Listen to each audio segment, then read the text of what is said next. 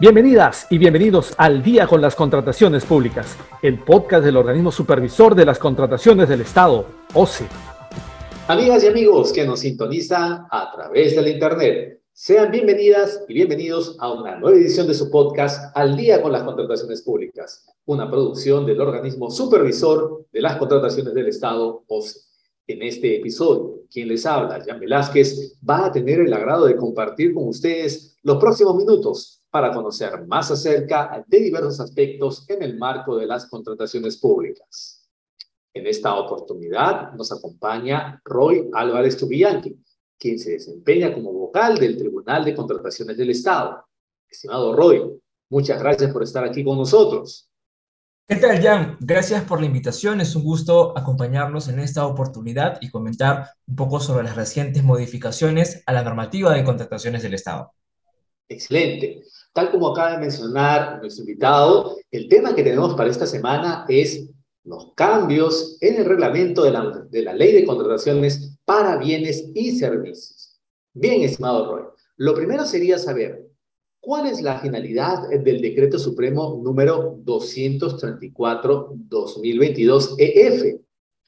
Bien, sí, estimado. A través de esta norma se modifica el reglamento de la ley de contrataciones y se ha dado la variación de diversos artículos. ¿Cuál es el objetivo de esta modificación? Básicamente, facilitar la ejecución del gasto público, simplificar la toma de decisiones de los gestores y propiciar la culminación de obras. Estas modificaciones podemos dividirlas en dos grandes grupos. Un grupo referidas a bienes y servicios que vamos a compartir en esta oportunidad y otras referidas a la ejecución de obras donde también se han hecho diversas modificaciones. Muy bien. Ahora, estimado Roy, ¿qué aspectos de la modificación se han dado en función a la homologación? Sí, sobre la homologación, se ha modificado el artículo 31 del reglamento. Sabemos que la homologación es ese gran proceso por el cual los ministerios uniformizan las características de los requerimientos. Lo que ha hecho la modificación es ampliar el periodo de publicidad del proyecto de ficha de homologación, así como el plazo de la entidad que aprobará la ficha de homologación para que evalúe y, de ser el caso, modifique el proyecto de ficha de homologación. Ahora se cuenta con 15 días para poder efectuar estas consultas y la entidad también tiene el plazo de 15 días para evaluarlas y, de ser el caso, aprobarlas. También se ha hecho una modificación respecto del el procedimiento para contratar aquellas prestaciones que tengan ficha de homologación. Sabemos que si la necesidad cuenta con una ficha de homologación, tenemos que ir al procedimiento de adjudicación simplificada. Lo que ha hecho la modificación es precisar en el artículo 89 que en este caso, cuando se desarrolle una adjudicación simplificada, no corresponderá efectuar consultas u observaciones sobre el contenido de estas fichas. Y de presentarse, estas se van a considerar como no presentadas, porque en efecto carece de objeto cuestionar el contenido de una ficha de homologación en la medida de que la entidad está obligada a cumplirla. Interesante. Cuéntanos, Roy, ¿qué ha variado sobre los requisitos de calificación? Correcto. Sobre los requisitos de calificación que vienen a ser parte del requerimiento, que constituyen estas capacidades que el proveedor debe demostrar efectos de corroborar que puede ejecutar eficientemente el contrato, sabemos que tenemos en la actualidad la capacidad legal, la capacidad técnica y profesional y la experiencia del postor en la especialidad.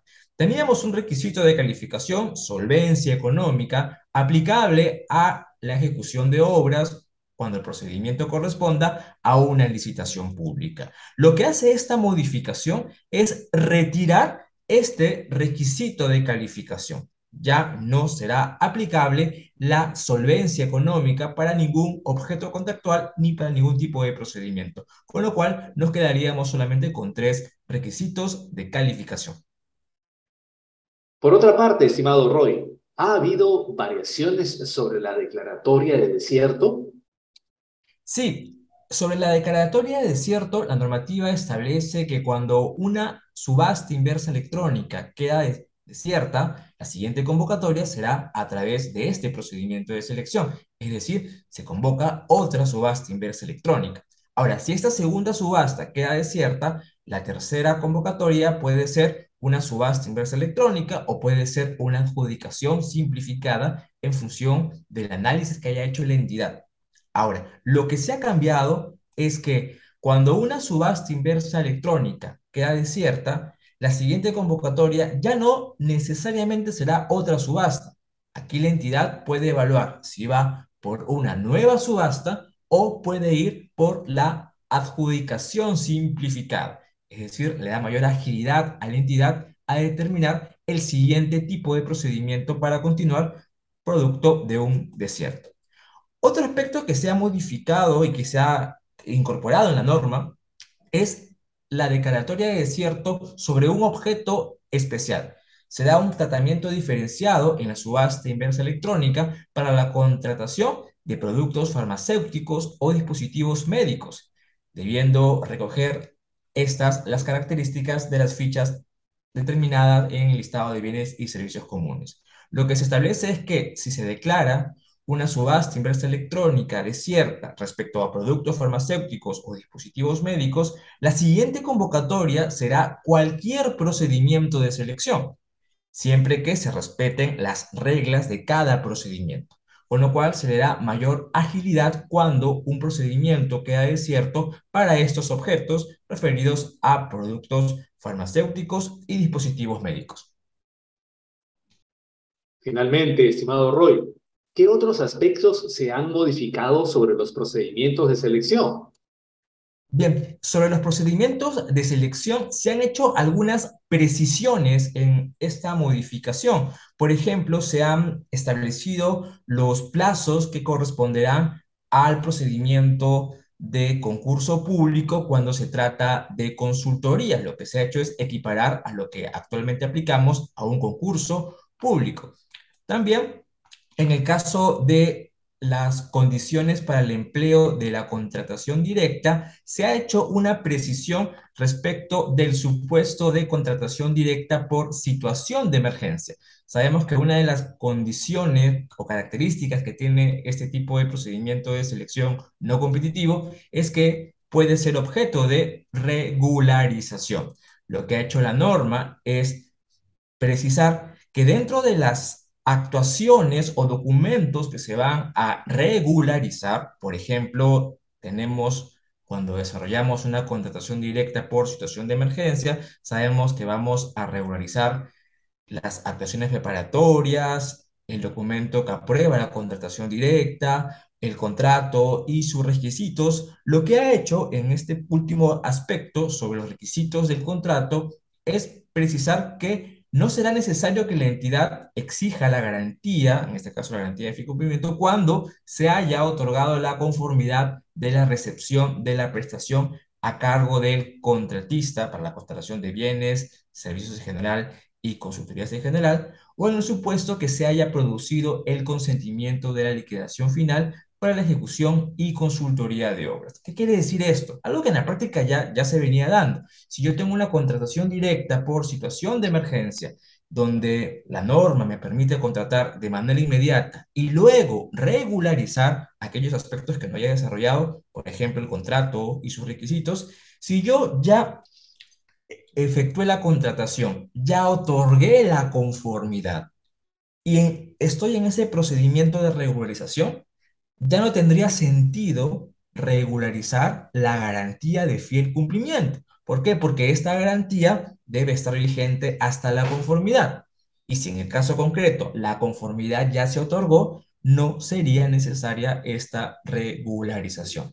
Ahora, si la conformidad todavía no se ha dado y estoy en procedimiento de regularización, allí sí corresponderá que se presente la garantía, la cual estará vigente hasta la conformidad. Muy bien, agradecemos al abogado Roy Álvarez, vocal del Tribunal de Contrataciones del Estado, por haber compartido con nosotros respecto a las modificaciones en el reglamento de la Ley de Contrataciones para Bienes y Servicios. Muchas gracias, Roy. Gracias, Jan. Ha sido un gusto poder acompañarlos y hasta la siguiente oportunidad. Efectivamente, habrá una siguiente oportunidad donde contaremos de nuevo con la participación de Roy Álvarez, pues estos cambios abarcan mayores modificaciones. Bien, amigas y amigos, Esperamos que este episodio de Al día con las contrataciones públicas haya sido de su agrado y sobre todo que la información proporcionada contribuya a lograr contrataciones públicas más transparentes y eficientes en beneficio de todas y todos. Y antes de despedirnos, les recordamos que pueden seguirnos a través de las cuentas oficiales del OCE en redes sociales como Facebook, Twitter, LinkedIn e Instagram. De igual manera, pueden encontrar nuestro podcast y todos los episodios en YouTube y Spotify. Esto ha sido todo por hoy.